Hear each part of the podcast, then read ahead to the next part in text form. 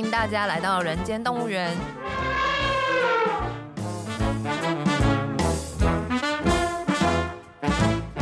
这是厌世姬为了编剧工作外出取材，访谈多年政治与企业幕僚的经验，并交流两个世代斜杠者的生活与想法。Hello，大家好，我是燕世基。大家好，我是边角料。嗯，那这个礼拜我们大家都感冒了，所以等一下可能会一直咳嗽。然后呢，今天我们有一个特别来宾，然后特别来宾的声音比我们还要惨。我这是标准啊，就选举的候选人要听到这声音哦，你才会充满了希望。没错，就表示他已经进入了那个有可能，嗯、对不对？表示有认真在选，有认真在选，不是说听起来那个声音还很清澈，感觉就是没有正在，就还没开始流汗。对对对。好，那我们今天很高兴欢迎苗博雅来到我们现场。嗨嗨，各位听友大家好，我是现在已经开始流汗、满头大汗哈，至少还没有流血苗博雅。哎，这个声音听起来真的是很不妙哎，很不妙。对啊，现在我是类固醇超人，就是靠吃一堆类固醇在压我喉咙的发炎。哦，就现在开始吃类固醇。对，接着开始打类固醇的时候，幸好我不需要参加什么体育活动，对，不然可能验不过。对啊，好，那我们还是先问阿淼一个问题，就是因为我们的节目叫做《人间动物园》嘛，所以每一个来上节目的来宾，我们都会问他说：“你觉得你最像什么动物？”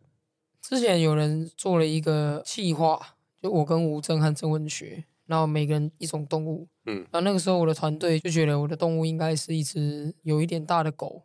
所以他们就选了哈士奇，嗯，然后理由是因为看起来好像很严肃哦，但私底下呢其实很蠢，这样子。所以你的团队说你很蠢吗？没有，就是就他们觉得我有可爱的一面，哦，然后只是没有被发现。哦，okay, 所以他们就是说你知道，因为哈士奇是一个我知道在网络上的形象有点像是智障的狼 还是什么，oh. 就是 dumb wolf。的的这种形象吧，对，好，可能是因为我跟我的幕僚几位可能相处比较久，所以他们也了解我作为人的那一面，对，所以他们就说，哎，那在这个企划里面，你就当哈士奇好了。我说，哦，好啊。后来问他们才发现，他原来是这个含义。那你可以接受吗？觉得接受啊，接受。所以你觉得哈士奇有符合你的形象？我其实我从小就是一个不太知道自己形象的，就是我一定要透过别人的眼光来了解。我或甚至有时候要界定我自己，所以如果亲近我的人都觉得我是哈士奇，那我就是哈士奇。哦，那你不会反抗这件事？对啊，如果差太远的话了嘛，假如有人说我是一只鹦鹉，我可能会觉得啊哪里像、uh, okay. 这样子。对，但是如果说他们丢给我一些，就是啊看起来很严肃，嗯，好像对啊，没错啊。然后可是相处起来其实不严肃，我说哎对啊，是啊，没错啊，没错。然后有的时候哈会让他觉得说，哎，怎么有一点呆的感觉？嗯，好像也没错啦，对。然后但是真的要工作我要拉那个雪橇的时候，哎，又可以拉雪橇，好了好了都没错，就是所以就 OK 这样。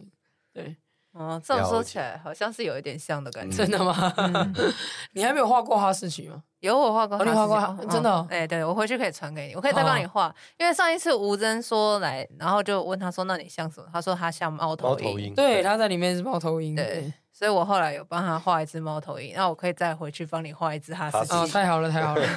我那个民主特有种已经民主绝种，播了第一集之后，后面就没有再播。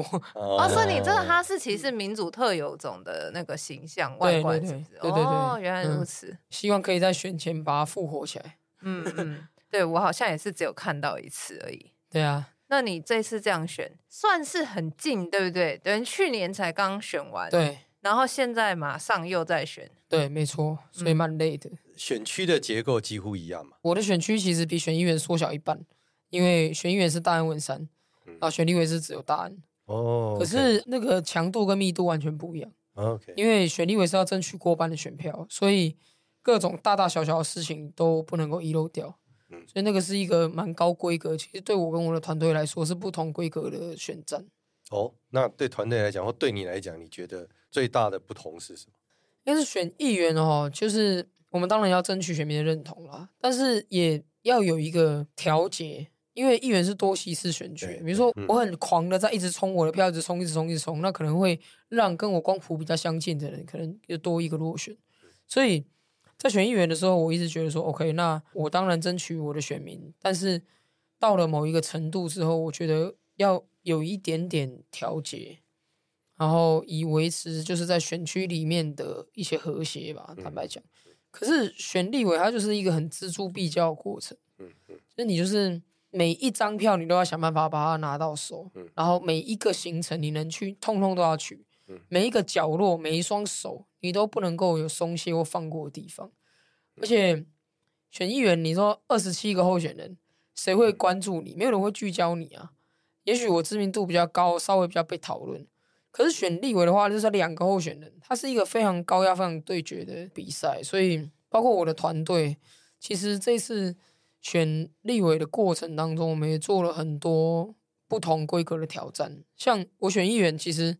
两次选议员呢，我从来都没有请任何市长候选人来帮我站台，我就选我的。嗯嗯。然后不管是之前的这个柯文哲或姚文智，或者是后来这个城市中，就是说没关系，不需要啊。就是我觉得，因为他是民进党提名的候选人嘛，那他去帮民进党议员的辅选，那我觉得也不要去制造那种大家拿来，你知道有一些不好的说法。啊，可是这次选立委，当然因为跟总统大选一起举行嘛，所以可能会有一些活动。是要跟总统候选人一起，甚至是我们主办的活动要总统候选人来，那那是完全不同规格的活动筹备跟制作。对对，所以我觉得对我团队里面的伙伴来讲也是非常非常大的考验。所以你是同一批人，还是整个团队有在增加呢？还是有增加，然后也有离职的，所以就是部分重复了。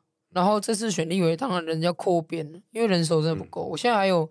要维持在议会里面完全正常的问政跟服务，然后在其他的外加选举的事情。但这不是你第一次选立委，对不对？对，我记得你最早第一次选，选立委，没错，选举就是立委。所以那个时候有智慧的选民觉得我还不够格当国会议员，所以没有让我当选。这一次我认为我当过一届议员之后，应该可以再恳求选民让我前进国会。但那一次选立委，说真的。并不是以一个非常有希望获胜的候选人的这个角度出现，我相信外界也不是这样看我。所以，虽然我自己给自己设定的目标就是尽我所能的去争取更多的选票认同，但是我心里也有现实感了，就是民进党也没支持我，国民党也没支持我，怎么可能在单一选区里面突围？所以那个时候的选法跟现在选法完全不同。你知道，我第一次我出道的时候选立委，我的选前之夜。办在正大的校门口那个邮局前面有块空地，我是有肥皂箱演讲，嗯，就是选前的最后一天，肥皂箱演讲，然后台下可能几十个、一百个大学生这样子。那这次当然不是这样，我觉得就是因为我在学习一个所谓的正规，然后有希望获胜的候选人的打法，在打这次立委选战。那你第一次选的时候，你那时候得票多少？你还有印象吗？一万两千多票。那其实也不少诶、欸，有一万两千多票。对，觉得是因为也是因缘际会，就是当时二零一六年，民进党的策略一样哦，也他是推了一个叫做什么联盟，首都联盟还是什么的，我忘记了。就是他在我们文山区支持了一个蓝底的候选人李庆元，他最早是新党，后来变国民党，然后在国民党党内争取立委初选输给赖世宝，后来他就退党变无党，然后。民进党支持他，所以这造成了一个一部分选民有困惑，觉得说为什么民进党会支持一个把阿扁的照片拉下来在地上踩的候选人？所以这也是一个我可以去争取的地方。然后另外一个角度是因为当时三一八刚结束没多久，所以大家对于那种所谓的青年参政，然后三一八的这种理念的延伸都还有所期待。所以那时候我就意识到，我有两批支持者，一批是大概像你我这个年纪，然后。对三一八运动有感，没有特定政党认同年轻人。那第二批就是其实是长期在我们文山区，但是他是一直很本土的，然后他没有办法接受像李清源这样子的意识形态背景的人，所以他会来支持我。大概就是在这样的背景之下，可以让我在第一次参选就能够取得一个至少对我自己也算是有交代的成绩。那是几趴？以趴数来讲的话，当时好像就是也是。哦，百分之十二点五，我们立委票是差不多是这个量啦，所以得票率来讲，差不多是。那其实还算蛮多的，我觉得。对，就其实那时候是三一八以后嘛，哈。嗯。哎，我想，因为你在聊这件事，我们前几集因为有曾柏宇嘛，对对对，曾柏宇那时候也是同一个时期选立委，在新店。是。那他那时候是挂绿绿党。对。那我也很好奇，那时候你是挂社民党嘛？对。哎，你那时候为什么？啊，其实我们那个时候都叫做绿党社会民主党联盟。精确来讲应该是这样。对对对对对对。同一个问题，也就是我们好奇会想问啊，就是说，当时三一八以后，嗯。你是三一八以后，然后成立社民党的时候加入社民党。我是社民党创党党员。创党党员。哎，那时候不是还有时代力量啊、民进党啊这一些选择？你当时候的选择是一个什么样的一个想法？先讲他的背景。其实哦，最一开始的时候是有天晚上吕新杰打给我，他说范云想找我吃饭。他说那吃饭当然好啊。结果去的时候发现鸿门宴，人家说。范云说：“啊，我们要弄一个党，好，那时候党名都还没取，嗯、还没确定要社会民主党。他说我们要创个新的政党，那你要不要来加入啊？我心想说，哦，好像也可以啊。虽然我人生中没加入过任何政党，但你们有缺党员的话，后来他们说，那你要不要选立委？因为一个新的政党，他要提部分区，他必须要提实习的区域立委嘛。所以他们想要再找十个优秀的候选人，好，来满足提名不分区立委的这个条件。”那时候我当然就是思考一个多月吧，就对我来讲，我大概思考说，哎，这件事意义是什么？嗯，对台湾的意义是什么？后来我自己说服我自己的点是，我觉得这是值得做，因为现在就要有人开始尝试去建构二十年、三十年之后下一个有可能执政的党。嗯，因为在二零一五年的时候，大家认为下次要给民进党执政，嗯，因为国民党呢没人受得了了嘛。可是民进党执政，他会永远执政吗？如果不会的话，那下一个上来的人，难道还是中国国民党吗？这我不能接受啊！但是你又不可能说，哦，随时天上掉下来一个刚成立两三年的小党就要来执政，这个小孩开大车是不可能。那如果我期待说，哦，二十年之后，好，民进党的执政终于走到了一个不得不换的时间，那我们要换成谁？这个好像是现在就要开始准备了呢。不然的话，不会凭空出现一个有能力执政的第二个本土政治团体。所以我觉得这个所谓当时俗称叫第三势力的这条路是值得走一下，有人去走。那至于为什么是社民党，不是时代力量，不是绿党？其实讲白了，时代力量也没有人来找过我。Oh, OK，所以就是那是很自然，就说啊，范云、吕新杰我们都认识，然后他也知道说，哎，我们理念是一致的，是相同，然后我们结成一个党试试看。当时很，我觉得是个政治实验呢，因为。后来本来是想要把三个党结在一起嘛，对。后来时代力量就他有他的路线，然后社民党跟绿党就结在一起，那是一个不同的政治路线选择。因为当时的社民党跟绿党就觉得说，因为民进党即将要执政了，所以要跟民进党保持一定程度的距离，这样才能够标举我们未来是要作为监督的在野党的这个角色。所以不管是在区域候选人的提名。跟不分区候选人提名都跟民进党保持距离。我还记得当时有社民党的区域立委候选人要请总统来站台，然后还引起了绿党的不满，就说你怎么可以跟蔡英文同框？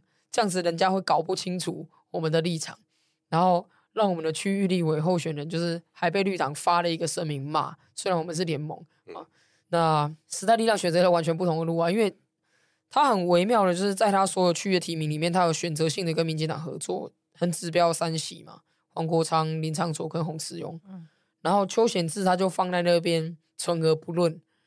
然后最后票开出来的结果是时代力量三加二，然后绿党社会民主党零。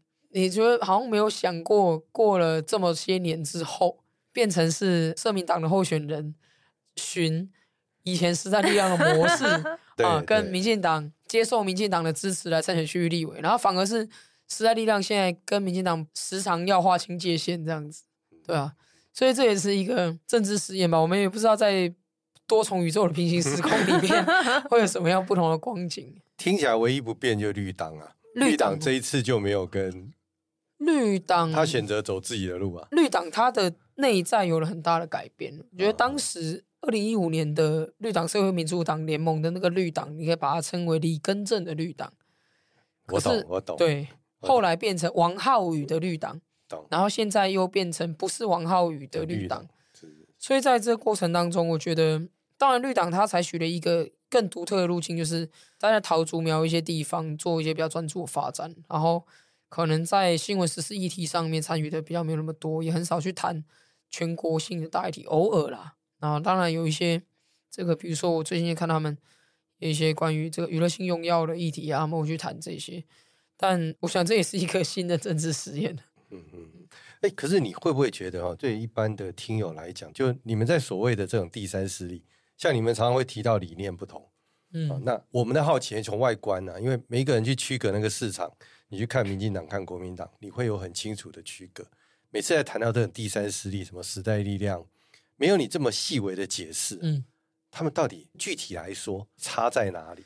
我觉得民众是有智慧的，到现在很多民众都还是不知道我们有什么不同。对事实上，事实上就代表我们真的没有太大的不同。OK，我觉得有些微的差距，战术差距，嗯，战术差距。因为我们刚刚讲的前面，二零一五年绿党、社会民主党跟时代力量，它是个战术差距。嗯，两边唯一的差别是在跟民进党的距离远或近而已。嗯嗯。那后来也变成是就是战术差距啊，大家觉得说，哎，现在到底要跟民进党保持一个什么样的距离？像其实我一直觉得时代力量真的是。曾经大有可为，只是在一些选择的过程当中，好像他把跟民进党的距离的重要性放得太大了，嗯，嗯，所以他没有办法去做出一个让一般人觉得 make sense、很能够理解的政治选择。那我其实还是认为，台湾的人民还是有基本的辨识力，可以辨识得出来说，谁是在办家家酒，谁是认真的。像我自己也觉得，社民党发展的过程，社民党到现在还是发育不良嘛。嗯，那这发育不良，其实它有一个问题是在于说，曾经有一段时间，我们整个党的决策的核心是来自学者跟生育人士，他们都没有不好，他们都非常棒，非常好。唯一的问题就是，他们没有任何一个人当中是以政治作为职业的。对，所以他很像是大学教授的政治社团。有很多人说：“哎，我是社民党在唯一存活下来的人。那我为什么可以存活？不是我特别优秀，是因为我很认真在做政治。我非常认真的把这当成是我的工作，还有我的责任，我对我的支持者的交代。也要这样才能在政治上活下来，不然我们政治有些时候候选人真的是不爽不要做的行业。如果你真的没有认真的话，你马上就被淘汰，因为没有同额竞选啊，都是大家在竞争这个职位啊，所以。”我倒不是觉得什么理念的根本性上的差异，而是大家怎么想说，在这一个局里面要走出来，我们想走的路，那个地图长不一样，所以大家在路上就会走散，因为每个人都觉得说，哎，我找了这个路径，我画了这个路径才是对的。而且他的场域在政治啊，也就是说，他对政治这个专业或者政治这个场域，他有一定程度的认真跟执着，嗯、而不是靠理念的想象去画一道蓝图而已嘛。就是画蓝图跟盖房子不一样啊。对，这个东西就是我好奇，因为厌世基之前有提过，他说他在台大的时候，嗯，我不知道你们是不是同一个时期啊？我们差一届，我比他大，我比他大一届。是，那他说他在学校的时候，因为很多人的脉络是台大从一心社团，哦，就对，他好像在台大的时候从没感觉到你的存在的存在，所以你要不要解释一下从台大完了以后，因为你说范云找你，嗯，对不对？范云应该也不是占星嘛。他一定有个道理才会找你啊，嗯、否则他怎么可能那时候突然想一想说，那我就去一百个十个。你在台湾没听过我超正常的，因为我在高中的时候是班联会的，所以我上大学之后觉得嗯已经够了，我可以换一件事做。所以我在台大的时候，基本上除了在法律系上课读书，我就是在击剑校队玩西洋剑，还有谈恋爱。哦，大概就是这样。西洋剑谈恋爱，对，这是我大学的生活。所以你根本也不晓得。也没有特别关注。哦，我知道我们学校里有超级优秀的一群同学，每天在搞事，哦、所以他们忙就好了。野草莓的时候，我们班上同学一半都在自由广场啊。就所以你也没去看看？有啦有啦，但是就没有像他们一样这么热血嘛。哦，那时候，okay、那就对我来说，就是我知道学校里有一群人在做这样的事情，然后什么大新、大论、大陆，然后一些，然后什么海岛新闻那些，然后。我也会上 PTT 看大家都在搞什么事啊，但是那时候就是在大学的时候，就是啊一个观察者吧。就像我在大学的时候，第一次去参加同志游行，就十八岁大一的时候，那时候也是为什么要去？因为我朋友跟我讲说有张惠妹会唱歌，我说好好，那我就去。真的是一个非常纯粹的说，那去看看他们在干嘛。所以我真正的公共参与哦，应该是在二零一一、二零一二开始，因为那时候开始真正的接触司法改革的运动。嗯，就是从那个冤案救援开始，开始接触司改会，接触非死联盟，接触台湾人权促进会，我才进入了社运这个脉络。就是大学毕业后吗？对对对对，对。OK OK，那、啊、你选择工作怎么没有去考？对啊，你怎么没有去考？啊、听西洋剑谈恋爱就应该考律师，好像应该哈。对啊，对啊，正常人生喝红酒。应该是这样嘛？或者考这个才那个符码才一致啊。或考研究所之类，你好像也没有。我没有考研究所，因为我在大三、大四的时候，我就领悟到我对学术研究完全没兴趣，所以我就很讨厌那种每天坐在书桌前读书十二个小时的生活，我就受不了。白话讲，我不爱读书啦，不爱读考试的那种读书。所以我大学毕业，我就基于我想要赶快经济独立的理由，我就不想要继续蹲国考那些有的没的，就是说直接出社会工作。嗯，这就是一个嗯。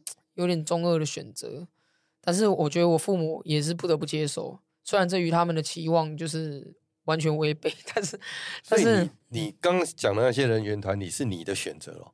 对，是我的选择哦。那为什么会做这个选择？因为你在那之前也没特别去关注。其实我我刚出社会的第一份工作是就是直接开一零四，然后投履历去一间律师事务所当法务。哦，哦，那个是一个超级正常的上班族工作啊，是因为这样才合理啊。对啊，帮律师代庭、写诉状这些什么的。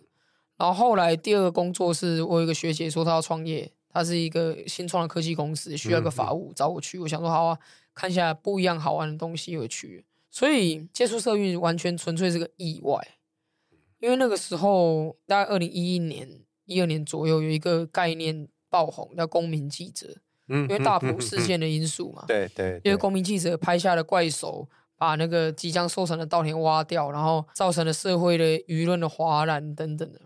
然后那时候我就是也是因为在大学的时候无所事事结下了一段孽缘，我忘了应该是大三的大四吧。有天超无聊，就在林哲馆的外面国际会议厅看到哎里面有人在放电影，我就走进去看，然后就有人很热心说哎同学，我们这个是一个叫做杀人影展。哦，那废死联盟对，欢迎你来看，但是你可不可以帮我留一个 email，我们寄电子报给你？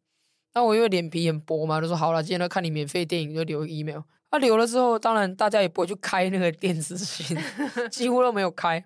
我记得在二零一一年的时候吧，我就有天放假，我就看到寄来一封信说，说废死联盟要举办公民记者培训营，然后说哦，公民记者培训营，这是概念，当时我很着迷，就点进去看。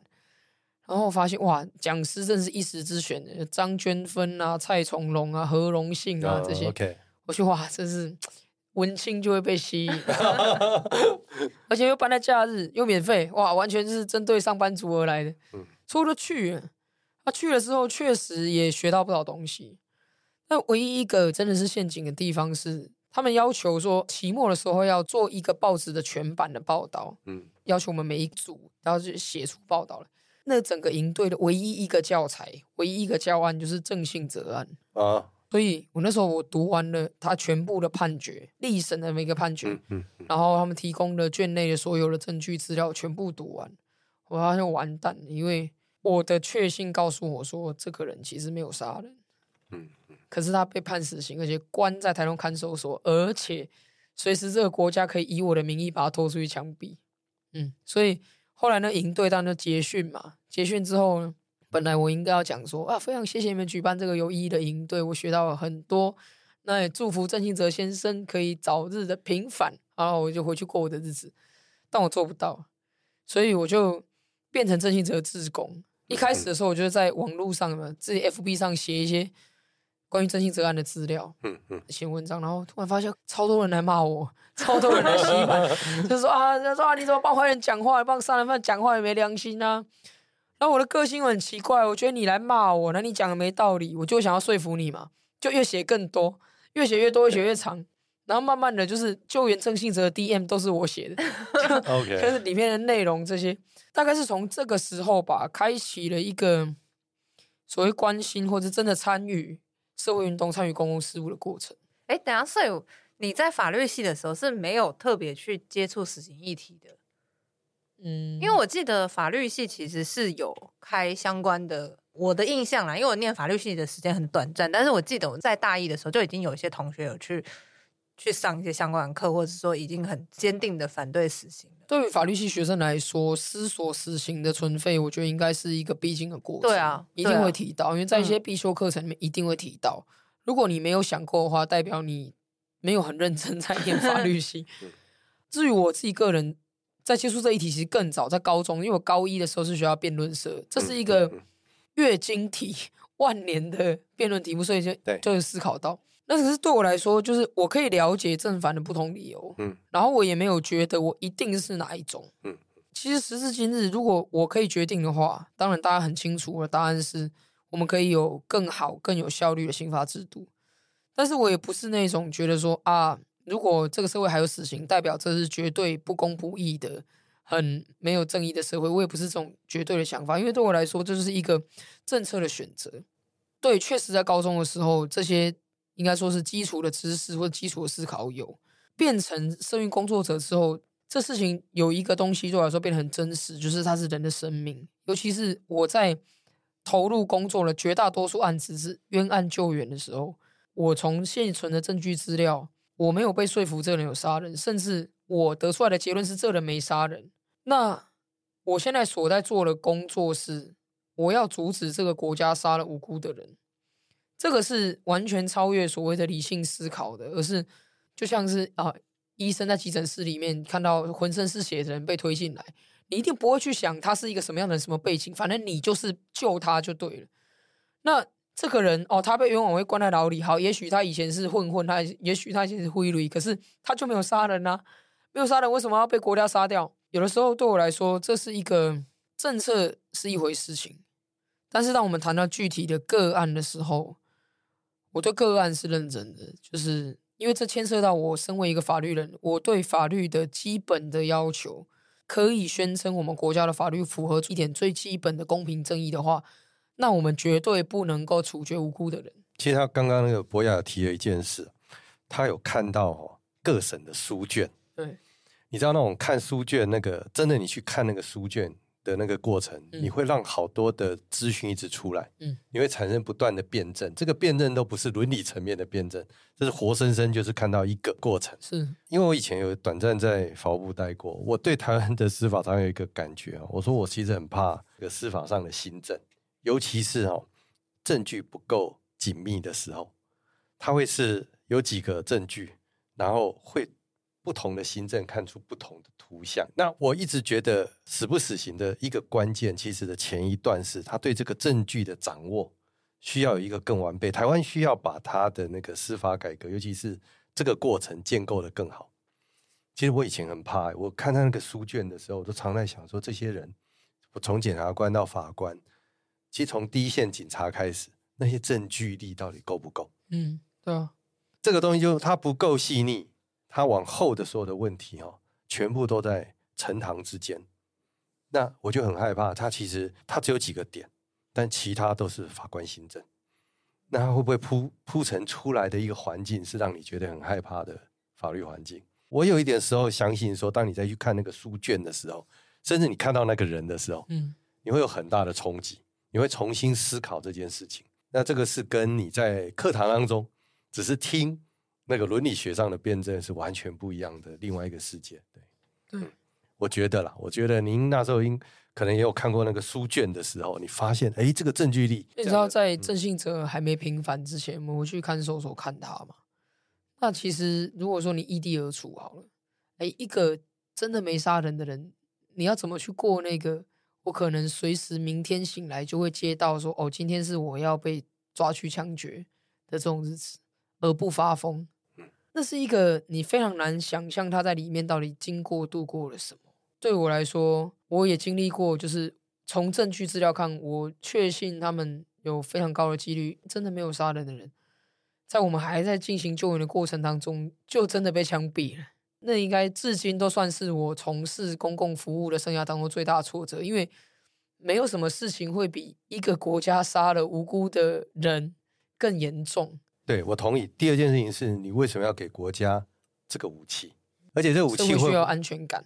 不不不，国家有这个武器的时候，会不会使这个国家在制度的改变上更钝化？因为太廉价了，太容易了，只是一个容易的安全感了。对，我可以理解社会有很多安全感必须建立在他觉得刑罚是正义的、是有效的、是甚至有一点严酷的的前提之下。通常我们会被质疑的点，大概不外乎说治安会大乱，天下会大乱，然后坏人不会受到惩罚，然后被害者会很可怜。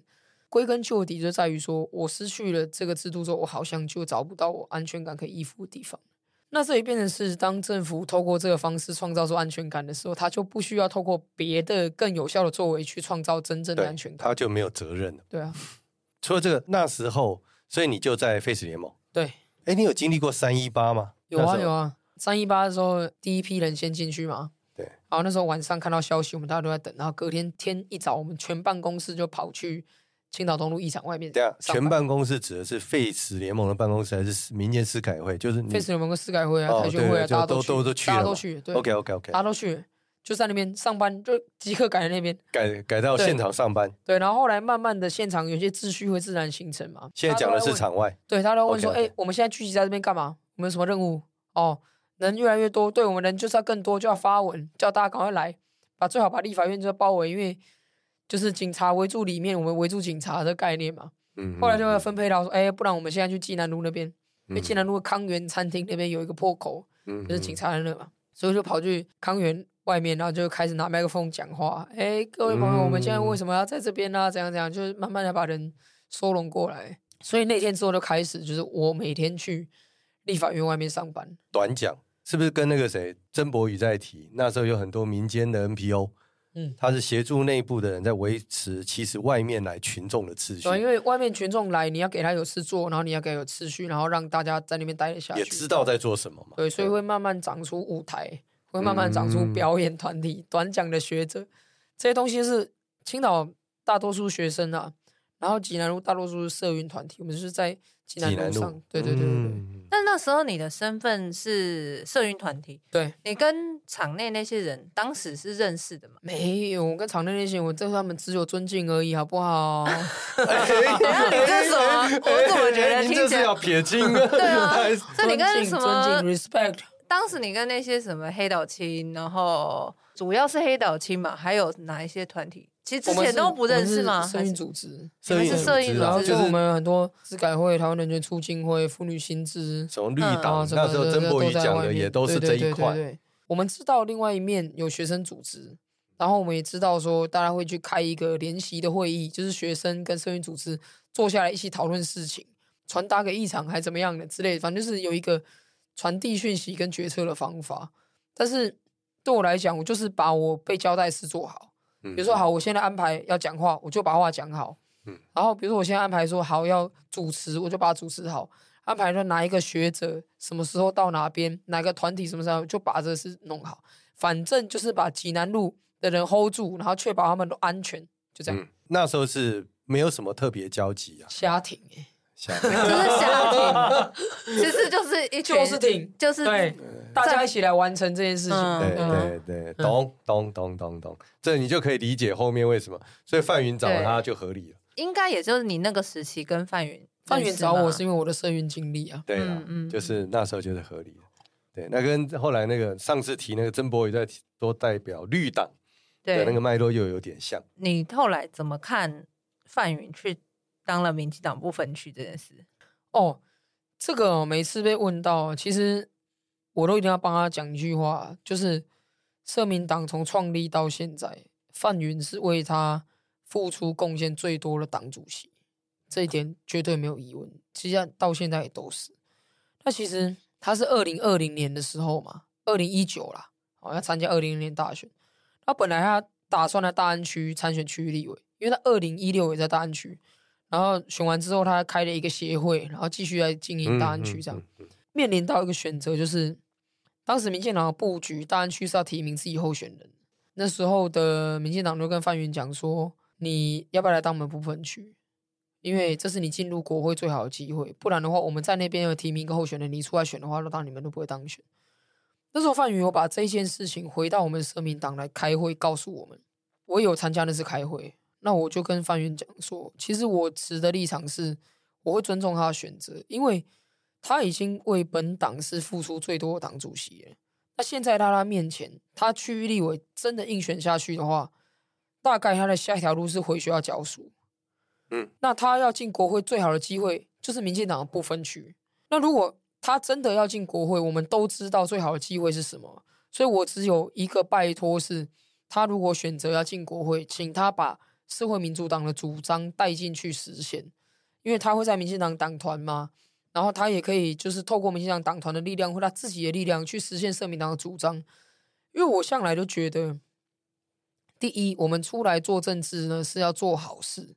是要让改变发生，是以民进党或社民党的名让这个改变发生，不是最重要的。最重要的是这个改变要发生。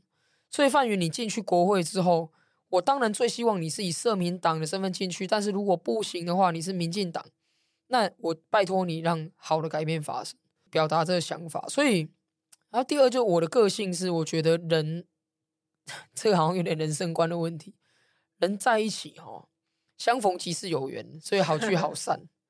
就是范云来这边，他为我们贡献那么多。如果现在还在给他情了，说哦，你不能，你是创党主席，你走了，人家都会把我们社民党看衰小，然后都怎样怎样，所以你不能走，你要为了我们留在这里，这不是我的个性会做的事情。哎，等一下，嗯、这个人家也可以挑战一下，因为你说你要到民进党里头把社民党的嗯理念彰显出来，那同一个道理，他能不能拿着社民党的理念到国民党去彰显？我觉得这几率很小，很小。那好，那这个就是第二个问题，他就问：那你一定一开始因为范云在成立这政党的时候，一定有一个他认为在民进党不能实践的理念呢？哦，OK，OK，对，我懂意思。嗯，你现在却告诉他说，那你就带着这个社民党的理念到民进党去实现，所以他一定有局部妥协啊，不可能说都不妥协。那他群众会好奇。哦，到底这个理念妥协是什么？点是什么？就是说你要为这个理念，完全懂什么理念？对，让你这么值得可以妥协这件事情，然后要执行这个理念。因为哈，每一个第三势力成立的时候，我们一开始，因为我哈，老实跟你讲，我我是那种 从我们年轻时候对第三势力就着迷的人，所以社民党哦，所以你有参与第三社会党？没没没，我跟你讲，我第一个助选的工作是中华社民党。哦，是是是是是，所以社民党一出来的时候，我相信名字一定不一样的啦，嗯、对不对？那好，那就是过去的历史。不管怎么说，我们因为那个想象都已经一直以为一样，就是有一个本土的。然后有一天民进党，好，那民进党之后要另外一个本土的，然后理念不太一样，可能光谱也不太一样的政党来，因为以后没有国民党嘛，嗯，所以那时候第三势力或者说本土性的政党，可能都有一个想象要取代国民党，嗯，可是其实历史走到现在好像很难成功。所以，我想加入民进党最大的妥协跟放弃，就是放弃的创造第二个有能力执政的本土政治集团的这个。对你，所以对啊，政治是有一些妥协性跟现实，没有，因为我们这个是对啊，我因为我们鼓励年轻人往政治来，但我们不希望他满脑子只带着抽象的理想。嗯，不，这是一个现实的场域。对啊，在现实场域里头，你会为这个理想做很多的妥协。像我就是还保有这个天真浪漫的小小心，所以没有加入民进党。没有，这是我们可能下一集会问到的题目啦。是是是。到那时候，所以范云是二零一六嘛？二零一六大安区立委，然后他是二零一九年的时候接受民进党提名不分区，就是二零二零年。对对对。那你觉得他这一次民进党还会再提名他不分区吗？我希望会，因为就我对他的了解，他做事是非常认真。哦，然后他的这个对于一些议题的执着，对立法院里需要有像这样的角色。如果民进党不提名这样子的人，那这一次民进党又要找谁来当性别议题的代表呢？因为民进党就是这样嘛，他的不分区名单一定前面有几个他最重视的议题，是他的门面、他的看板。那假设民进党这一次觉得范云不够好，那有谁比范云好，可以做这个担当？这个是民进党自己要去思考的。但在你心中是期待，因为在民进党内不分区可以排两届嘛？对对对，所以这是有意义的嘛？对啊，有意义。也就是说，他对这个政党的至少对这个政，哎，可是范云现在是努力受到肯定嘛？可是民进党现在范云现在是民进党。对啊，他是挂民进党嘛？你一定要挂挂党籍，才能当部分。他已经退出社民党了。对对对，所以是有点类似民进党的家务事，我好像不应该讲太多。但是是你在内在的期待，我讲太多会害到他。OK，没没没没有，因为我们这一集播出的时候，应该已经已经已经了。像我们是预言性的节目，预言对对对，跟人选之人一样。你有看人选之人吗？有，当然有啊。嗯，这是一个神预言的创作 哦。你看，对，所以，我们今天提到人，应该都会预言成功。是是是，希望 希望没有，因为我觉得它是个意义啦。是，这是一个政党。既然你在讲大联盟，对啊，对啊，可能嗯要展现出来的，否则都要去解释。对啊，为什么这一次不是？为什么这次没有？就是上次是功能性，因为他上次的功能性也会映射到他对你态度，也可能是功能性。嗯，我觉得正式谈功能性是很正常的事，很正常的事。哦，很棒的一句话。本来就是我们就是要把事做成嘛，把事做成，你一定会有工具嘛。那我们要注意的是，说我不要把自己彻底工具化，还是要有灵魂。嗯，但是你不能要求就是叔叔行行哦，都没非常柏拉图式的啊。你中间当然还是要有一些对现实跟务实的理解。所以一六年的时候，他选哎，他二零一六年的时候，他也选立委，范也选立委。大安区，大安区你是选文山文山区嘛？好，然后接着你就选议员，议员对。